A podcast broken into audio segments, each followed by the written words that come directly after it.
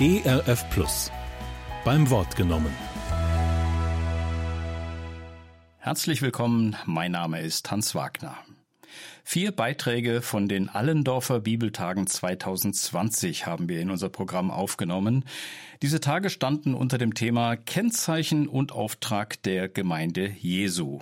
Und heute ist der letzte Teil an der Reihe. Zuvor noch ein paar Informationen. Zunächst ein kurzer Rückblick zu den bisherigen Themen, denn sie sind quasi die Grundlage für heute. Und der Referent greift auch immer wieder mal zwischendurch darauf zurück. Sie finden alle Teile übrigens auch in unserer Audiothek, könnt also gerne nochmal hineinhören. Es begann mit dem Blick auf das Wachstum in der Abhängigkeit zu Jesus von jedem Einzelnen ganz persönlich. Dann hieß es Staunen und Verlieben in das, was Gemeinde ist. Und schließlich umkehren bzw. klären, wenn etwas in der Gemeinde in Schieflage geraten ist. Das ist also der Hintergrund für die heutige Bibelarbeit, in der es darum geht zu erkennen, wie Jesus die Gemeinde aufblühen lässt. Im Zentrum steht dabei die Vielfalt des Gottesdienst. Seien Sie gespannt, denn es ist etwas ganz anderes gemeint, als Sie es spontan wahrscheinlich vermuten werden. Referent ist wieder Berthold Schwarz. Er ist Hochschuldozent für systematische Theologie sowie Abteilungsleiter systematische Theologie an der Freien Theologischen Hochschule Gießen. Berthold Schwarz stellt Ihnen nun eine Sicht von Gemeindeleben vor, wie er sie in der Bibel wiederfindet und versteht. Im Anschluss an seine Ausführungen bringt er dann noch ein paar Hinweise, was seiner Meinung nach dann jetzt zu tun ist. Aber wir starten erstmal mit dem ersten Teil, die Vielfalt des Gottesdienst. Mein erster Punkt, mit dem ich einsteige, heißt Ordnungen Gottes bewahren. Ordnungen, das sind eben halt auch Strukturen, die wir innerhalb der Gemeinde grundsätzlich schon seit Jahren oder Jahrzehnten kennen. Hier in Deutschland ist es eben so, wie wir es hier machen. In anderen Ländern ist es manchmal kulturell anders bedingt, wie man Ordnungen, Gottesdienstordnungen, Strukturen, Gemeindehäuser strukturiert und so weiter. Aber hier ist es eben in der Weise, wie wir es hier im Hessenland oder im mitteldeutschen Land gewohnt sind. Eine Sache, die uns natürlich bei diesem ganzen Fragen rund um die Gemeinde herausfordert, ist, was machen wir in dieser Corona-Zeit? Ähm, das ist doch irgendwie so eine ganz spannende Frage und manchmal löst es auch eine ganze Menge Spannungen bei uns selber aus. Viele christliche Kirchen, Gemeinden und Gemeinschaften haben seit März doch die Corona-Zeit einigermaßen gut in Anführungsstrichen überlebt. Doch es ist eine ganze Menge Unsicherheit unter den Christen in Deutschland. Wie geht's weiter? Und das kann insgesamt sozusagen uns ganz schön an die Nieren gehen. Je länger die Krise dauert, desto deutlicher zeichnet sich auch ab, dass da nachteilige Spuren in unserer Gemeinde oder in vielen Kirchen und Gemeinden Land auf Land ab existieren. Verunsicherung, Distanzierung, man kann sich nicht mehr so besuchen, man kann sich nicht mehr einladen, eine gewisse Verhärtung da ist große Not. Wie überleben wir das? Kriegen wir den Gottesdienst wieder hin, wenn dann endlich mal die Pandemie überwunden ist? Ist dann nur noch so ein Resthäufchen übrig? Also vieles an Sorge und an Frust nimmt zu. Wie geht's weiter? Wozu überhaupt noch in die Gemeinde gehen? Am Monitor ist ja auch nicht schlecht. Und sowas wie Verbindlichkeit. Wir gehören zusammen bröckelt. Das Wichtige dabei ist aber, das geistliche Leben lässt sich nicht durch eine Pandemie ersticken. Und darum geht es, das geistliche Leben nicht durch eine Pandemie ersticken lassen. Das ist so eine wichtige Aufgabe, die auch mit zum Gottesdienst gehört, an der jede Ortsgemeinde mitarbeiten kann. Ein zweiter Punkt zur Ordnung, damit Gemeinde insgesamt gelingen kann, hat Gott Dienste und Gaben gegeben, und zwar für den täglichen Gottesdienst.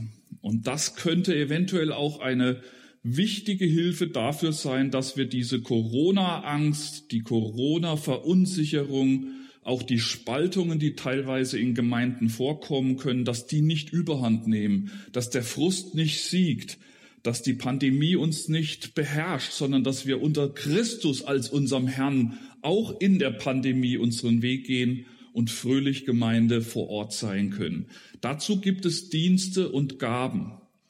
Wenn wir festgehalten haben als die geliebten und berufenen Heiligen, dass Tempel Gottes nicht ein Gebäude ist, dass sozusagen die Wohnung Gottes nicht irgendein Ort ist, sondern dass das Menschen sind, du und ich, dann wird uns vielleicht auch klar, dass dann der Gottesdienst dieser Wohnung Gottes, dieser, dieses Tempels Gottes aus lebendigen Menschen anders ist als ein Gottesdienst, der in irgendeiner Form eine Veranstaltung besucht und nach Hause geht. Das ist nur eine Variante, die wir Gottesdienst nennen, aber die lebendige Gemeinde hat einen 24-7 Gottesdienst. Das ist im Grunde das, was wir hier in der Gemeinde als diese Perspektive entdecken sollten. Der tägliche Gottesdienst. Ich war mal in der Gemeinde einige Zeit als Student damals und eines Morgens, das war immer so ein ganz pfiffiger Pastor, der konnte auch ganz toll dichten. Im Frankenland war das. Und er konnte tolle Gedichte machen und hat das manchmal in seine Predigten eingebaut. Und dann, an dem Tag war dann mal typisch wieder was ganz Kurioses. Überall, wenn man zum Gemeindehaus durch den Flur, wo der Büchertisch war, überall hingen ganz große Zettel, da stand drauf, neue Gottesdienstzeiten, neue Gebetszeiten, neue wir treffen uns jetzt gemeinsam als Gemeinde mittwochs, freitags und samstags von 6.30 Uhr bis 8.30 Uhr und neue Versammlungsarten für alle von 25 bis 45 äh, mittwochs und freitags und äh, alle zwei Wochen montags dann und dann. Also ganz viele Plakate hingen überall, wo neue Gottesdienstzeiten von der Gemeinde autorisiert vorgestellt wurden und alle Leute gingen da rein. Was ist denn das? Das haben wir ja gar nicht mitgekriegt. Wo haben sie dann diese neuen Gebetszeiten, Versammlungszeiten beschlossen. Das ist doch viel zu viel. Ich kann doch nicht so früh morgens zum Gebet kommen. Das kann doch nicht sein. Was ist denn da los? Aber das war eine Einführung von dem Pastor, wo er dann deutlich gemacht hat, was ist denn eigentlich Gottesdienst? Und er hat uns dann da praktisch abgeholt und dann von der Predigt her dahin geführt, dass er gesagt hat, Leute, der Gottesdienst ist nicht sonntags von 10 bis 11. Der Gottesdienst ist 7, 24, 365. Und das ist Gottesdienst der lebendigen Gemeinde hier auf Erden, auf unserer Pilgerschaft hin in die himmlische Heimat. Und das ist etwas, wozu es natürlich dann bestimmte Aufgabenbereiche gibt, wo wir einander dienen. Berufene Dienste gibt es, also das, was man vom Lutherdeutsch her Amt nennt. Das hat Luther so eingeführt, ein Amt. Ein Amt, da hat man einen Auftrag und dann muss man diese Aufgabe erfüllen. Und dann gibt es sowas wie Gnadengaben. Im Griechischen heißt das Charismen. Ihr kennt das von der charismatischen Bewegung. Die, das ist so ein bisschen von diesem äh, griechischen Wort abgeleitet. Also es gibt Dienstaufgaben und es gibt Gnadengaben. Und dann gibt es noch allgemeine Gaben, die ganz grundsätzlich innerhalb einer Gemeinde vorhanden sind die für ein gelingendes Gemeindeleben zuständig sind, wie auch Kassierer oder die Leute, die sich mit Bauhandwerk gut auskennen, die werden jetzt nicht unbedingt direkt als Gnadengabe oder als Dienstamt in, in biblischen Texten erwähnt. Aber das sind natürliche Begabungen und natürliche Verpflichtungen, wo die Gemeinde miteinander sich stärken und vorwärts bringen kann. Und das sind alle mit einbezogen. Männer, Frauen, alte, junge, die haben hier einen Beitrag innerhalb dieses Gottesdienstes vor Ort. Alle je nach Berufung, nach Einsetzung und Begabung. Niemand über das hinaus, was er nicht leisten kann, sondern es ist diese Berufung des Leibes Christi, einander Handreichung zu tun, einander in Liebe zu dienen und jeder mit der Gabe, die er empfangen hat. Darum soll es gehen. Gottesdienst ist also eine lebendige, dynamische Sache und nicht ein Hinsetzen und Abwarten, bis der Gottesdienst rum ist. Es ist ein Miteinander. Das ist die spannende, aber teilweise auch sehr herausfordernde Aufgabe, die uns das Neue Testament zumutet. Zweitens, wie könnte man diese Dienstämter oder das, was an Aufgaben innerhalb der Gemeinde ist, beschreiben? Die fremde Welt des Alten Testamentes ist uns meistens noch vertraut, aber von all diesen Aufgaben, die hier genannt sind, gibt es im Neuen Testament fast nichts, was wir davon gebrauchen können. Die komplizierte Welt des Neuen Testaments kennt keine Hohepriester mehr im Sinne des wir hier so, so eine Struktur von Priester hätten, von Leviten, von bestimmten Strukturen eines in Stein gehauenen Tempels mit Altar und dergleichen. Äh, wir haben auch nicht diese Aufgabenstrukturen des Volkes Israel. Die Gemeinde Jesu lebt anders. Sie hat andere Aufgabenbereiche und Dienstämter, wo der Gottesdienst durchstrukturiert wird.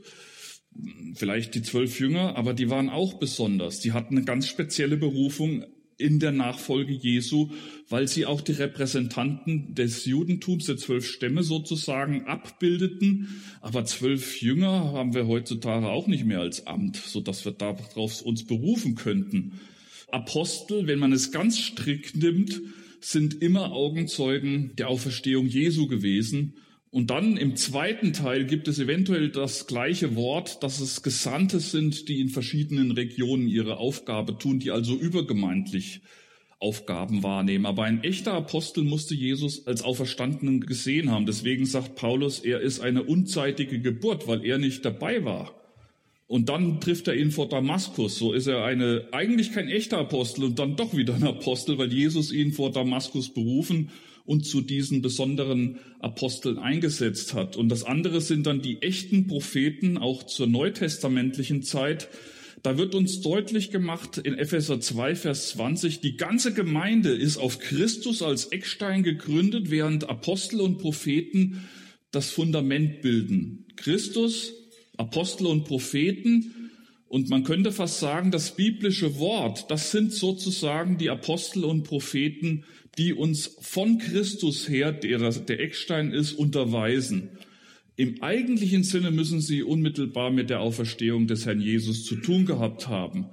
Dann kommen aber verschiedene Aufgaben, die sich mit Lehrer und Evangelisten beschäftigen und dann diese schwierigen Worte, die ihr vielleicht noch nicht gehört habt, aber das, was man Episkopoi nennt, das sind die Bischöfe oder Vorsteher, Philippa 1, Vers 1, oder Diakone oder Älteste. Das sind Strukturen, die haben eine Amtsaufgabe. Also sie haben eine Aufgabe innerhalb der Gemeinde, Leitungsverantwortung, Strukturverantwortung zu übernehmen. Und diese Aufgabe ist eine, die mit bestimmten Voraussetzungen verbunden ist, wenn man in den Pastoralbriefen, im Timotheusbrief liest, wenn da ein Ältester, ein Vorsteher berufen wird, dass er bestimmte charakterliche Eigenschaften erfüllen muss, sonst kann er diese Aufgabe nicht wahrnehmen. Das geht nicht einfach so, dass diese Ämter äh, sozusagen jeder, der mal gerade Lust hat, einen Finger hebt, dazu berufen werden kann. Er darf kein Neuling sein, er darf nicht frisch im Glauben sein, er muss integer sein in der Art und Weise, wie er moralisch unterwegs ist und auch äh, in, in der Lage sein, zu lehren und zu unterweisen. Und dann gibt es Vorsteher, die in bestimmten Bereichen, wie der Gemeindebau funktionieren soll, ihre Aufgaben haben. Also das sind Aufgabenbereiche im, im Kontext von festgelegten Ämtern. Das Zweite ist, dass man dann zwei Gemeindefunktionen neben diesen Ämtern sieht. Das sind nämlich dann die Gaben, die auch in der Gemeinde vorkommen. Wir finden diese Gabenlisten in 1. Korinther 12 und 14 und in Römer 12 zum Beispiel. Das ist ein Geschenk Gottes an die, die in Christus sind. Sie werden mit etwas beschenkt, was sie sozusagen zum Dienst in der Gemeinde, im Gottesdienst füreinander anwenden können. Und jeder Gläubige ist von einer dieser Gaben beschenkt. Nicht jeder hat alle, aber es gibt keinen, der keine hat. Alle haben von Gott ein Geschenk bekommen, um mit dieser vom Heiligen Geist geschenkten Gabe im Gottesdienst, also im Miteinander der Christen zu wirken. Gaben sind nicht gleich Ämter. Ein Dienstamt, Vorsteher, Ältester, Pastor zu sein, das ist keine Gnadengabe, sondern das ist eine Beauftragung von der Gemeinde. Aber wer das sein soll, dieser Älteste, ein Vorsteher, ein Diakon, der braucht eine Gnadengabe, um dieses Amt auszuführen. Aber jeder von uns ist von Gott beschenkt und hat sozusagen eine besondere Befähigung, einander zu dienen und zu erbauen. Die Leitungsfunktionen haben auch eine bestimmte Anerkennung innerhalb des neutestamentlichen Gemeindeverbundes. Das wird immer deutlich, achtet die, die euch vorstehen, besonderer Ehre wert, denn sie sind es, die für euch sozusagen in verschiedenen Aufgabenbereichen sich investieren. Die Geistesgaben und Charismen sind Befähigungen Gottes, die er schenkt, aus freien Stücken schenkt. Das ist auch nicht etwas, was man irgendwie im Katalog bestellen kann, sondern das ist eine Zuordnung, wie es auch manchmal eine Ortsgemeinde braucht. So werden auch die Gaben Gottes für die Ortsgemeinde zur Verfügung gestellt. Die Gnadengaben bevollmächtigen einzelne Männer und Frauen und die helfen mit, dass der Gemeindeaufbau gelingt, dass ermutigt wird, dass unterstützt wird, dass korrigiert wird mit der Gnadengabe, die euch gegeben ist. So sagt der Paulus das in 1. Korinther 14. Jede Gnadengabe, die dazu dient, dass man sich selbst in den Mittelpunkt rückt, ist falsch angewendet.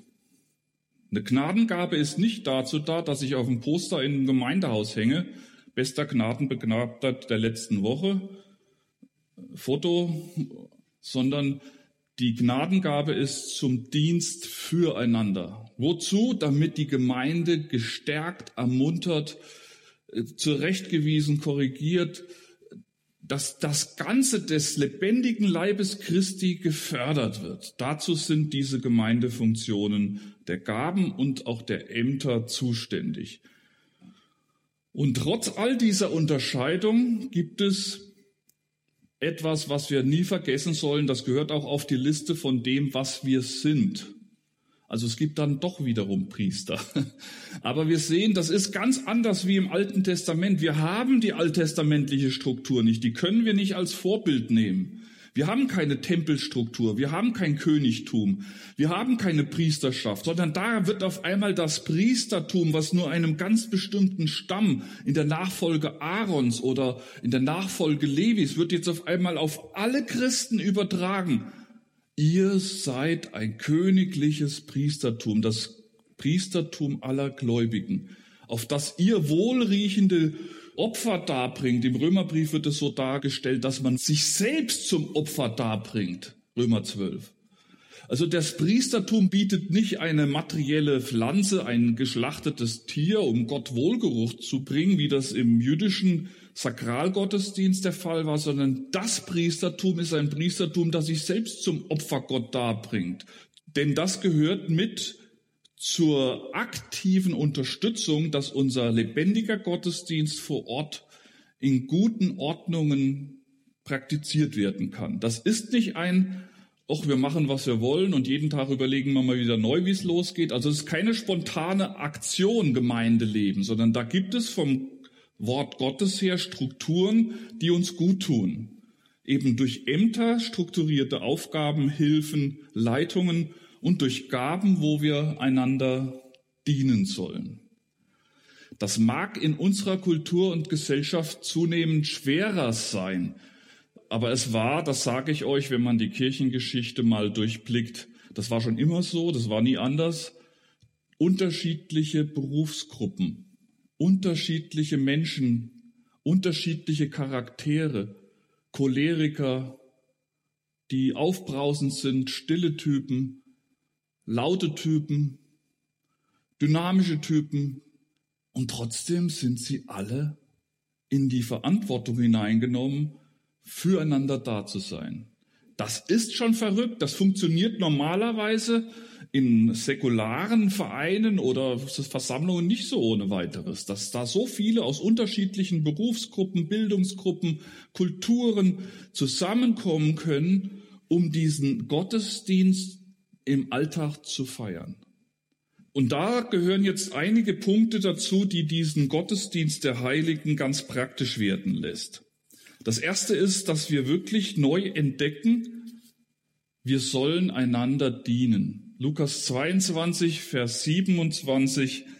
Denn wer ist größer, der zu Tisch sitzt oder der dient? Ist es nicht der, der zu Tisch sitzt? Ich bin aber unter euch wie ein Diener. Wer groß sein will in der Gemeinde, soll dem anderen dienen. Bist du dienstbereit? Die Gemeinde soll aufblühen. Welche Gabe ist dir von Gott geschenkt? dem anderen dienen in Fürsorge und Verantwortung, nicht gleichgültig sein gegenüber dem, was in der Gemeinde dran ist. Das wird jetzt durch verschiedene Bibelstellen, kann man das unterscheiden. Stützen, seid nicht träge in dem, was ihr tun sollt, seid brennend im Geist und dient dem Herrn. Und die Frage, die aus solchen Aussagen aus jetzt hier aus dem Galaterbrief an uns herangetragen wird, willst du das? Willst du dem anderen in der Gemeinde durch die Liebe dienen? Das ist also eine Abmachung zwischen dir und deinem Gott. Willst du das? Und 1. Petrus 4 ist das nochmal sehr schön zusammengefasst und dient einander ein jeder mit der Gabe, die er empfangen hat, als die guten Haushalter der mancherlei Gnade. Wenn jemand predigt, dass er es als Wort Gottes predigt, wenn jemand dient, dass er es aus der Kraft Gottes tut. Und in allen Dingen sei Gott gepriesen durch, und auch der Herr Jesus sozusagen, dem in allem Ehre und Gewalt zugesprochen wird. Dienet einander. Das ist so der erste Bereich, wo unser Gottesdienst beginnt. Und die Frage an mich und dich lautet, will ich das? Will ich meinem Nächsten dienen? Wir gehen, es geht ja darum, dass wir die Gemeinde zum Aufblühen bringen wollen. Und sie beginnt bei uns. Diese Frage, die wir beantworten wollen. Das zweite ist, ermahnen und korrigieren. Darum ermahnt euch untereinander und einer erbaue den anderen, wie er auch tut. 1. Thessalonicher 5, Vers 11. Das ist nicht sozusagen ein Lehrmeister, der durch die Gemeinde rennt und überall den Zeigefinger hebt. Das gab es auch in Gemeinden und das hat viel kaputt gemacht und viel zertrümmert und viel Schmerzen verursacht bei Menschen, die hier den ganzen Tag ermahnt und ermuntert wurden. Also da gibt es auch eine ganze Menge dramatischer Fehlentwicklungen in frommen Gemeinden, was man nicht tun soll. Hier geht es darum, ermahnen und korrigieren oder ermahnen und ermuntern. Das hat etwas damit zu tun. Der andere ist mir nicht egal. Wenn wir Eltern sind oder Großeltern, dann ist das doch bei unseren Kindern nicht so. Also ich hoffe es zumindestens, dass wenn wir sie ermutigen, wenn wir sie ermahnen und wenn wir sie korrigieren, dass wir ihnen was Böses tun wollen, sondern sie zurechthelfen auf dem Weg des Lebens.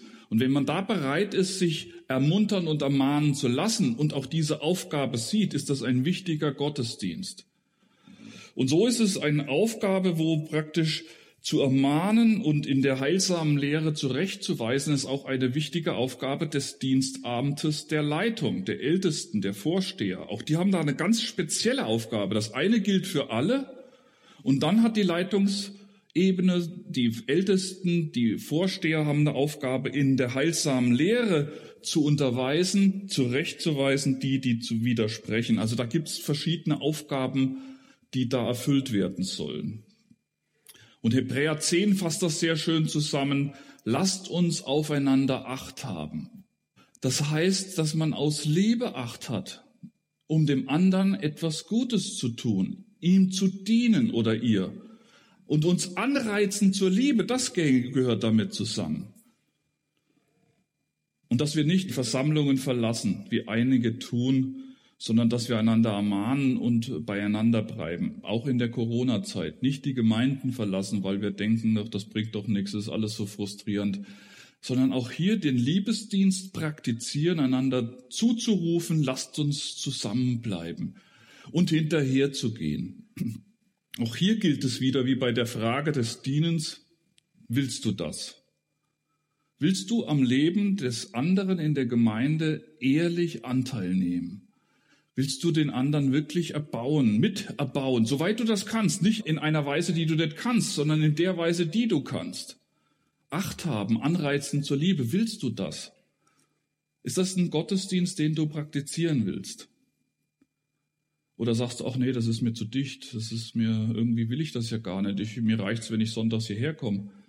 Ein echter Gottesdienst, der eine Gemeinde zum Blühen bringt, der hängt hier ganz stark verwurzelt zwischen diesen Impulsen. Ermahnen, ermuntern, aufeinander Acht haben, in Lieb, zur Liebe anreizen. Und die Frage jedes einzelnen Gemeindeglieds lautet, willst du das? Will ich das? Oder ist mir es wurscht?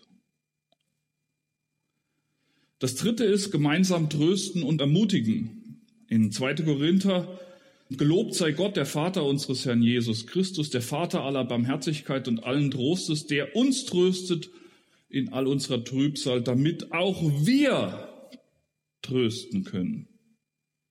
die in allerlei Trübsal sind. Und in der Corona-Zeit sind etliche in Trübsal. Wie viele frustrierte und deprimierte Menschen auch in Gemeinden gibt es mittlerweile, weil sie nicht den normalen Rhythmus der Begegnungen erleben können. Das ist Trübsal. Und es gibt ganz normale Trübsal, die es auch außerhalb der Corona-Zeit gibt. Also Schwierigkeiten, Schmerzen, berufliche Not, familiäre Not, Ehenot.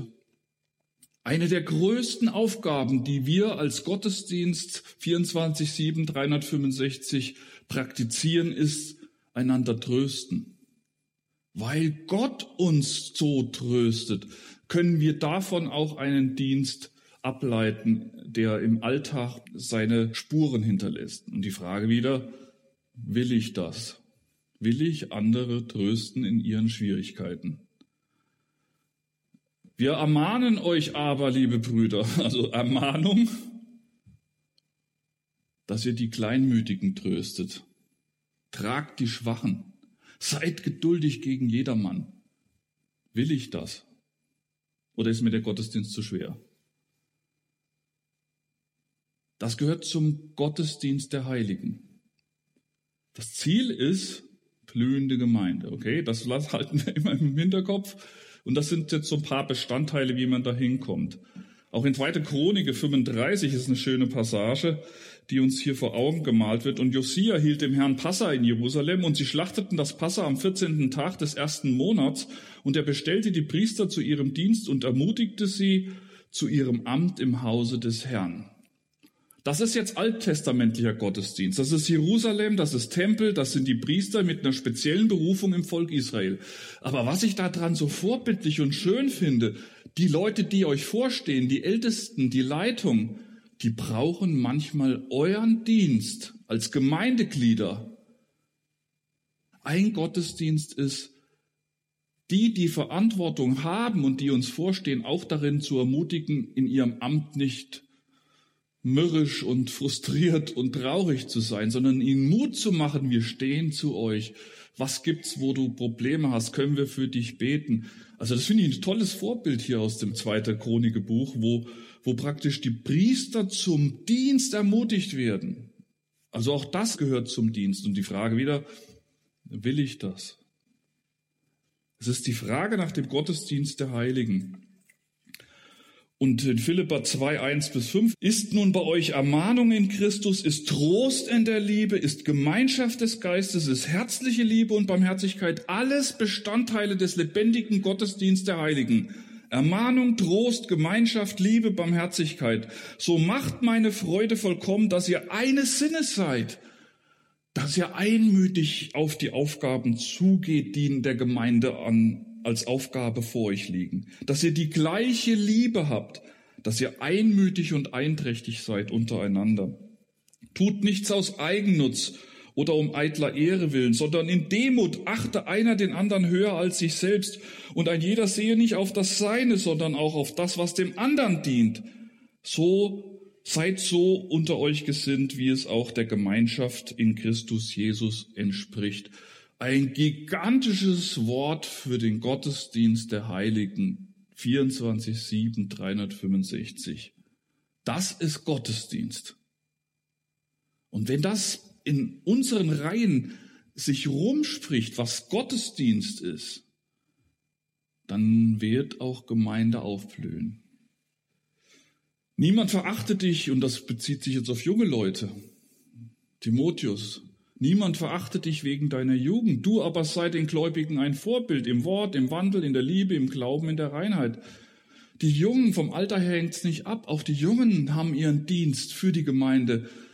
Problemanzeige. Niemand verachtet deine Jugend. Wenn der Paulus das dem Timotheus sagt, dann haben wir auch einen Auftrag, Gottesdienst in der Form zu praktizieren, dass wir alle Generationen, ob alt, ob jung, auch in diesen Gottesdienst mit einbeziehen und fragen, wo kann diese Person mit der Gabe, die Gott ihm gegeben hat, ihr gegeben hat, hier dazu dienen, dass wir miteinander und füreinander diese Fürsorge einnehmen, den Trost, die Ermutigung, die Stärkung, die Ermahnung.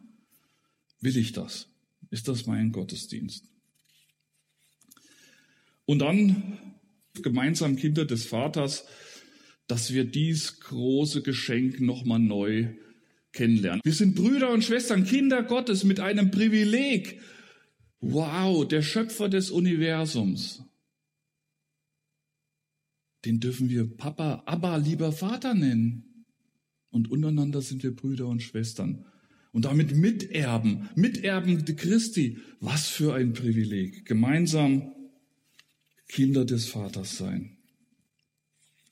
Das sind fünf kleine Bereiche, die ich euch jetzt hier skizziert habe, die zu diesem täglichen Gottesdienst unmittelbar dazugehören. Und die Frage liegt nicht daran, auch schön, dass es in der Bibel steht, sondern die Frage an euch ist und an mich ist, will ich diesen Gottesdienst der Heiligen selber mit praktizieren? Jeden Tag. Gemeinsam dienen, einander in Liebe dienen, nicht träge sein in dem Dienst gegenüber dem Nächsten in der Gemeinde. Bin ich bereit, den Gottesdienst zu praktizieren, gemeinsam zu ermutigen, zu ermahnen, zu korrigieren und den anderen in Liebe zurechtzuweisen, aufeinander Acht zu haben, weil es nur so geht, dass der Gottesdienst der Lebendigen am Leib Christi vorwärts gebracht wird. Will ich das? Will ich trösten und ermutigen, die Kleinmütigen, die Schwachen und auch die Gemeindeleitung, will ich sie auch ermutigen, in ihrem Amt nicht aufzugeben, wenn es mal drunter und drüber geht. Begreife ich, was das bedeutet, Familie Gottes zu sein, dass das Gottesdienst ist, in diesen Familienstrukturen einmütig und einträchtig beisammen zu sein, ermahnen, trösten, lieben, barmherzig sein, sich nicht höher achten als den anderen, und den anderen nicht verachten, egal aus welcher Kultur er kommt, ob er alt oder jung ist, ob er gesund oder krank ist, will ich diesen Gottesdienst der Heiligen praktizieren? Und will ich wieder neu das Staunen auch dahingehend lernen, dass wir Schwestern und Brüder sind, Mütter und Väter im Glauben, wie das die Pietisten früher sagten. Die Mütter und Väter im Glauben, die haben uns das beigebracht. Habe ich das so mal im Laufe der Zeit dann so gehört. Wusste erst auch nicht, was das bedeutet. Was sind das für Mütter und Väter? Ähm, dann als 19-, 20-Jähriger habe ich dann allmählich so ein bisschen durchgeblickt, was das für eine Sprachstruktur ist, die ich dann in den Gemeinschaften und Freikirchen kennenlernte. Aber bis dahin wusste ich überhaupt nicht, was das ist. Aber das ist Gottesdienst. Wir sind Familie. Die Vielfalt des Gottesdienst. Das war die Ansprache von Berthold Schwarz, die er im Rahmen der Allendorfer Bibeltage gehalten hat. Im Anschluss daran stellte er dann die Frage, was ist jetzt konkret zu tun? Zu welchen Ergebnissen er dabei gekommen ist, will ich Ihnen nicht vorenthalten. Hier sind seine Ausführungen. Gemeinde blüht auf. Was ist nun konkret zu tun? Ich habe vier Gedankenhygienevorschriften, die jetzt kommen. Also Hygiene wissen wir jetzt mittlerweile, so desinfizieren und so, Hände waschen, Mundschutz. Und vier Dinge will ich damit verbinden. Gedankenhygiene, da fängt's an. Und Inventur, das kommt aus dem Bereich der Wirtschaft, dass man guckt, was ein Laden hat und was nicht da ist und was man neu besorgen muss. Inventur am Ende des Jahres in irgendeiner Form macht jedes Geschäft in irgendeiner Form. Beides sind jetzt Metaphern, also Bilder für etwas, was jetzt eure Aufgabe ist, um eine Gemeinde der Heiligen zu einem blühenden Gottesdienst zu ermutigen und vorwärts zu bringen. Gedankenhygiene und Inventur vor Gott im Gebet. Gedankenhygiene und Inventur im Gebet vor Gott heißt Teil 1. Und jetzt wird's konkret. Aus dem Punkt 3, wo ich gesagt habe, was ein 24-7 365 Gottesdienst ist, mit den verschiedenen Punkten als Beispiele, ist jetzt deine Aufgabe, bei dir anzufangen und mit Jesus ins Gespräch zu kommen. Welcher Bruder, welche Schwester ist mir weitgehend unbekannt? die hier irgendwann mal im Gottesdienst rein und raus gelaufen ist. Es geht jetzt nicht darum, irgendetwas aktiv zu tun. Es geht um Gedankenhygiene und um Inventur. Was ist da und was ist nicht da? Es geht nicht, dass er jetzt irgendwo hinlauft. Ihr sollt in eurem Herzen und im Kopf anfangen, über das nachzudenken, was ist hier Status quo? Was ist der Stand der Dinge, wie wir jetzt innerlich aufgestellt sind? Welcher Bruder, welche Schwester verursacht bei mir Bauchschmerzen oder Ablehnung? Warum? Ihr seid nur mit euch und dem Herrn jetzt in dieser, in den Antworten beschäftigt. Niemanden sonst, nur der Herr und du. Welcher Bruder, welche Schwester hat mich verletzt, ohne dass diese das vielleicht weiß? Bin ich zur Vergebung bereit? Welcher Bruder, welche Schwester wurde von mir verletzt durch Worte, durch Verhalten, durch Arroganz, durch Rücksichtslosigkeit, durch Nachlässigkeit, ohne dass mir das vielleicht bewusst ist? Erste Aufgabe, Gedankenhygiene und Inventur Teil 1, eine Liste erstellen und die Personen unter diesem Bereich mal auflisten und im Gebet mit Jesus besprechen.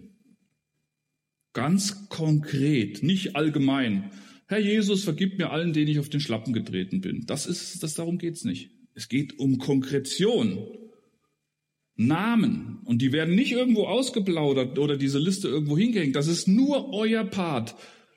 Euer Part, wo ihr anfangt, mit Jesus über euer Herz zu reden, was da drin ist. Und über eure Gedanken, was die so denken. Und dann anfangen bei diesen Menschen, die eventuell euch Bauchschmerzen verursachen oder die ihr ablehnt, vielleicht auch ganz unbewusst, ihnen Gutes wünschen. Das nennt man auch segnen. Ist okay, soweit? Könnt ihr dem folgen? Zweiter Bereich der Gedankenhygiene. Was ist konkret zu tun? Teil zwei. Das geht jetzt mehr um mich. Welche Last schleppe ich mit mir rum? Aus der Gegenwart oder aus der Vergangenheit? Bin ich bereit, diese abzugeben an Jesus? Und ist da ein Gespräch mit einem Seelsorger, einer Seelsorgerin nötig? Das hängt ein bisschen auch mit dem Thema am Sonntag zusammen. Abhängiger werden von Jesus. Das heißt auch, sich selbst bewusst werden, was sind denn da für Altlasten, die ich mit mir rumschleppe und die manchmal die Ursache sind für den Knatsch in der Ehe, die manchmal für den Stress mit dem Nachbar Müller obwohl er schon auch mit mir 20 Jahre in der Gemeinde ist, warum wir nie auf den grünen Zweig kommen. Und vielleicht ist es da eine Bitterkeit, ist es irgendeine Verletzung, die man mitschleppt. Gemeinde blüht auf, wenn man hier neu die Perspektive ergreift und sich selber mal im Lichte Gottes ernsthaft anschaut. Wo ist bei mir Sünde? Wo ist bei mir Frust? Wo ist bei mir Trägheit? Wo dämpfe ich den Heiligen Geist?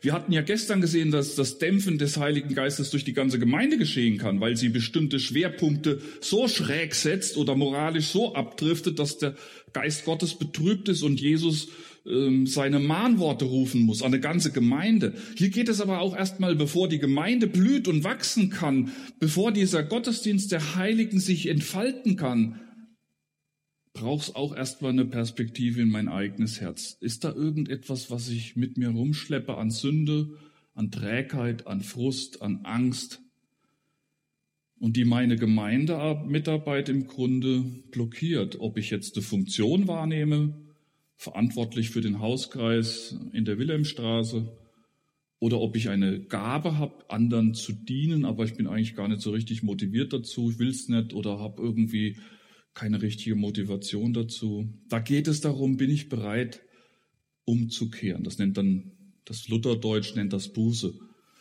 Umkehr ist dieses an Jesus wenden und sagen, hier ist mein Herz, da ist das drin. Inventur. Und dann vielleicht daraus eine Frage ableiten, die man auch auf einen Zettel schreiben kann. Wo möchte ich mich zum Beispiel in drei Jahren in der Gemeinde sehen? Mitarbeit mit meinen Gaben? Will ich das? Und wenn es das Gebet ist für alle Ältesten und das meine Kraft zulässt, dass ich für alle Ältesten bete, Tag für Tag, und das ist meine Mitarbeit für die Gemeinde. Oder dass ich mir überlege, was ich sonst für Möglichkeiten habe. Im Kindergottesdienst ist manchmal Mangel. Wir haben zwar nur eine Handvoll Kinder, aber da möchte ich alle drei Wochen mal mitmachen. Ich möchte da auch dienen. Auch die Kleinen ermutigen, wenn ich da ein Händchen für Kinder habe. Oder für Senioren. die Besuche nötig haben. Was auch immer, das sind unterschiedliche Aufgabenbereiche, das müsst ihr selber rausfinden. Das ist der zweite Bereich der Gedankenhygiene. Eine Gemeinde blüht auf, wenn man hier beginnt, in diesen Bereichen der eigenen Gedanken, was da einen bestimmt, Licht hineinzulassen und Inventur zu machen, was ist da und was muss raus und was muss hinzu. Ein dritter Bereich ist von Gedankenhygiene und Inventur im Gebet vor Gott. In welchem Bereich der Gemeinde, welcher Bereich der Gemeindearbeit stört mich? Es geht jetzt nicht darum, dass ihr jetzt loslauft und, und einen Zettel an die Wand nagelt, so wie Luthers 95 Thesen. Das stört mich an der Gemeinde. Es geht um dich und Jesus. Und das sagst du, was da drinne ist. Und sagst es dem Herrn Jesus. Was stört dich in der Gemeinde? In welchem Bereich? Die Lieder sind doof.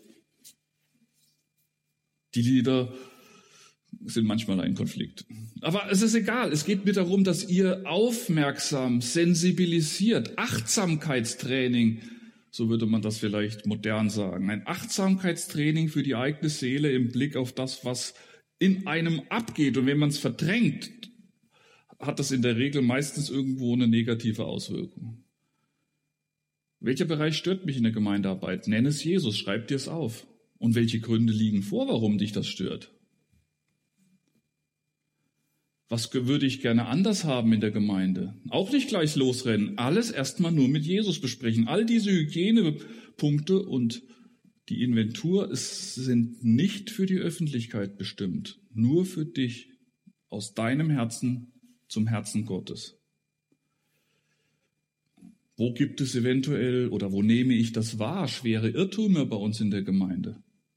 Gibt es da Lehrpunkte, wo irgendwas schon langem irgendwie mal benannt werden müsste, weil es nicht so ist, wie du es von der Schrift her siehst? Oder der Lebensstil von Personen stört dich? Wie können die das so machen? Das ist doch irgendwie nicht richtig. Aussprechen, mit Jesus besprechen. Und vielleicht dann auch davon ableiten, mit wem müsste ich mal sprechen, um diese Person zu ermutigen, um diese Person zu trösten sie zu unterweisen, mit ihr Bibel zu lesen. Vielleicht ist das so etwas. Ich finde das in manchen Gemeinden ist das faszinierend. Da trifft sich jetzt bei einer Frau, weiß ich, die trifft sich mit zwei jungen Frauen, die, äh, die sind beide Studentinnen, sind aber noch nicht so lange zum Glauben gekommen. Und diese Mutter, die jetzt äh, Ende 40 ist, die Kinder sind aus dem Haus, die trifft sich jetzt alle 14 Tage mit diesen zwei jungen Frauen und sagt, wir treffen uns abends von sieben bis neun und lesen Bibel. Das ist die Kreativität ist riesig. Es geht nur darum, miteinander, füreinander, Investition zum Dienen aneinander. Und der vierte Teil der Gedankenhygiene und der Inventur der ist jetzt mehr eine Seite, wo man nicht aufhören sollte mit dieser Art von Wahrnehmung. Für alle in der Gemeinde, die mich stören oder aufregen oder nerven oder die ich gar nicht beachte, täglich danken. Das ist eine ganz schön mühsame Sache. Die mich stören, die mich aufregen, die mich nerven oder die ich überhaupt nicht beachte, merke ich gar nicht, ob die da sind. Aber sie gehören zum Leib Christi täglich danken. Nicht Fürbitte, danken. Fürbitte ist ruckzuck, ach der, der geht immer noch so, so, so was weiß ich, der, ach, der kommt ja nur alle drei Wochen zum Gottesdienst, ach, der stört mich. Was der immer manchmal in der Bibelstunde sagt, nee, das geht mir völlig auf die Nerven. Nix um Fürbitte, danken. Es geht mir um Gedankenhygiene. Das bewirkt etwas bei uns. Und das hat in letzter Konsequenz etwas damit zu tun, warum eine Gemeinde auf einmal aufblüht, weil man wieder entdeckt, wir gehören zusammen. Wir sind eine Familie. Und dazu braucht man sortierte, gereinigte Gedanken im Herzen und im Kopf. Täglich dem Herrn loben und ihm danken für das Wunder, dass es diesen Leib Christi gibt. Und er ist es, der seine Gemeinde pflegt und nährt und bewahrt und auf sie sieht und sie fördert und stärkt. Diese vier Punkte führen dazu, dass man dann die Gemeinde im Alltag, auch in seinem Gebetsleben mit Lob und Dank begleitet. Danken schützt vor Wanken. Das ist eben dieser Punkt, der hier auch eine Wahrheit widerspiegelt. Und wenn diese vier Punkte der Gedankenhygiene und der Inventur uns auf, wenn wir damit anfangen, dann wird vielleicht im Kleinen nach Tagen und Wochen wird einem an dem oder jenem Punkt klar, was man hier an kleinen Schritten umsetzen kann. Also nicht den Aktionismus gleich reingehen, wenn man da erstmal seine Gedanken sortiert, sondern dass der Heilige Geist wirkt manchmal so, dass wir uns mit Dingen beschäftigen und dann wird uns auf einmal etwas wichtig. Und dann wird uns das auf einmal so wichtig, dass man einen ersten kleinen Schritt tun muss. Aber das kann man nicht fordern, sondern das ist auch diese Kommunikation mit Gott. Wenn mir klar geworden ist, dass ich den Bruder oder die Schwester besuchen und etwas besprechen soll, dann wird mir das durch den Geist Gottes auch klar gemacht. Das bin ich ganz sicher. Für sich alleine die Gebetsliste in der Stille täglich vor Gott bringen. Vielleicht für erstmal drei Monate, vier Monate. Keiner weiß davon, was du auf deinen Listen hast, aber du besprichst mit dem Herrn. Was glaubst du, was da bei dir passiert? Wie du dich auf einmal veränderst im Blick auf Jesus und auf Blick auf die Leute in der Gemeinde. Sie werden dir auf einmal immer lieber, immer wichtiger. Nicht jeder gleich, das muss es auch nicht sein. Aber du wirst auf einmal wahrnehmen, wir gehören zusammen. Das ist Gemeinde der Heiligen. Das verändert dich, dieses Beten. Und dann bist du auch bereit, Schritte zu gehen im Blick auf den anderen. Und dann kommt man vielleicht auch dazu, dass man sagt, das ist meine Gemeinde. Sollte ich da nicht hingehen? Gott bewahre, da will ich hin. Da will ich mich investieren. Da will ich dienen. Da will ich Gottesdienst feiern. Und zwar in den Möglichkeiten, die mir gegeben ist, ob in einem Dienstamt oder mit meinen Gaben oder mit meinen Fähigkeiten, in aller Schwachheit, auch mit dem, was ich gut kann. Da will ich hin. Eine Sehnsucht zur Gemeinde wächst. Ich will zu dieser Gemeinde, die ich wegen Jesus liebe, weil sie Jesus auch liebt. Das ist so diese, dieser Gedankenprozess, der da kommt. Wenn jeder oder wenigstens viele von euch dieses Lebensprogramm, dieses 24-7, 365 Gottesdienstprogramm der Heiligen praktiziert, vielleicht täglich, vielleicht fangt ihr auch nur alle einmal in der Woche damit an, ich, ich will da kein Gesetz aufrichten, ich will nur Impulse setzen, was man im Hintergrund beachten kann, um eine Gemeinde zum Blühen zu bringen. Nämlich Blühen heißt nicht, die steht jeden Tag in der Bildzeitung, weil da so viel Action ist, sondern Blühen heißt, die Ehre Gottes steht im Mittelpunkt. Blühen heißt, das Lob Gottes geht durch die Decke, aber vielleicht nicht durch lauten Gesang, sondern durch den Art des um, der Art des Umgangs miteinander. Dann ist es eine Gemeinde, wird gesund. Und äh, dann wird sich die Gemeinde in Allendorf verändern. Also wenn ihr das nicht wollt, dass es sich nicht verändert, dann macht das nicht. Aber wenn sie blühen soll zur Ehre Gottes, dann fangt mit diesen Hygieneregeln und der Inventur an. Jeder für sich in der Stille. Das geht vielleicht nicht schnell, das dauert ein paar Wochen, ein paar Monate. Aber ihr werdet erleben, wie auf einmal ihr euch vor Gott, mit Gott, durch Jesus verändert und dann eure Beziehung zueinander. Und darum geht's füreinander, miteinander. Und sofern es bisher nicht der Fall war, aber ich glaube in Allendorf ist schon eine ganze Menge Großartiges vorhanden, dann wird man auf einmal liebevoller miteinander, großzügiger, rücksichtsvoller, achtsamer. Einzelne werden nicht so schnell übersehen. Da muss nicht jeder alles machen, sondern es ist diese Vernetzung, die einander dazu dient, dass wir mit uns so respektieren und als Familie wahrnehmen, dass es ein, ein, ein Wohlgeruch ist zur Ehre Gottes, was dann hier in diesen Reihen passiert. Da wird es immer noch Streit geben und immer noch auch Unfertiges und Versagen. Das ist nun mal so wie in einer Familie, das ja auch existiert, so auch in der Gemeinde. Aber das sind Voraussetzungen für ein gesund, gesundes Blühen und Wachsen. danken für das, was Gemeinde ist, erster Abend, korrigieren, was nicht ist, wie es soll, prüfen, gestern loben für das, was Gott verändern und verbessern will und kann. Und es fängt bei wem an? Bei jedem Einzelnen. Die Vielfalt des Gottesdienst oder wie Jesus die Gemeinde aufblühen lässt. Mit diesem Thema beschäftigte sich Berthold Schwarz in der vierten und letzten Folge im Rahmen der Allendorfer Bibeltage 2020, die unter dem Motto standen Kennzeichen und Auftrag der Gemeinde Jesu. Bertolt Schwarz ist Hochschuldezent für systematische Theologie sowie Abteilungsleiter systematische Theologie an der Freien Theologischen Hochschule Gießen. Sie finden diese Sendung und auch die bisherigen Folgen in unserer Audiothek unter erfplus.de oder über unsere ERF Plus App. Jetzt werfe ich wieder einen Blick auf die nächste Ausgabe von Beim Wort genommen. Es ist genug für alle da, heißt es dann. Unter dieser Überschrift spricht mein Kollege Markus Baum. Worum geht es? Wir leben in einer Überflussgesellschaft. Prinzipiell geht es uns gut. Umso größer ist freilich bei vielen Menschen die Sorge, bleibt das auch so? Die Frage, wird es auch morgen noch reichen? Die Sorge vor dem sozialen Abstieg, das ist kein neues Thema, das gab es auch schon zu biblischen Zeiten.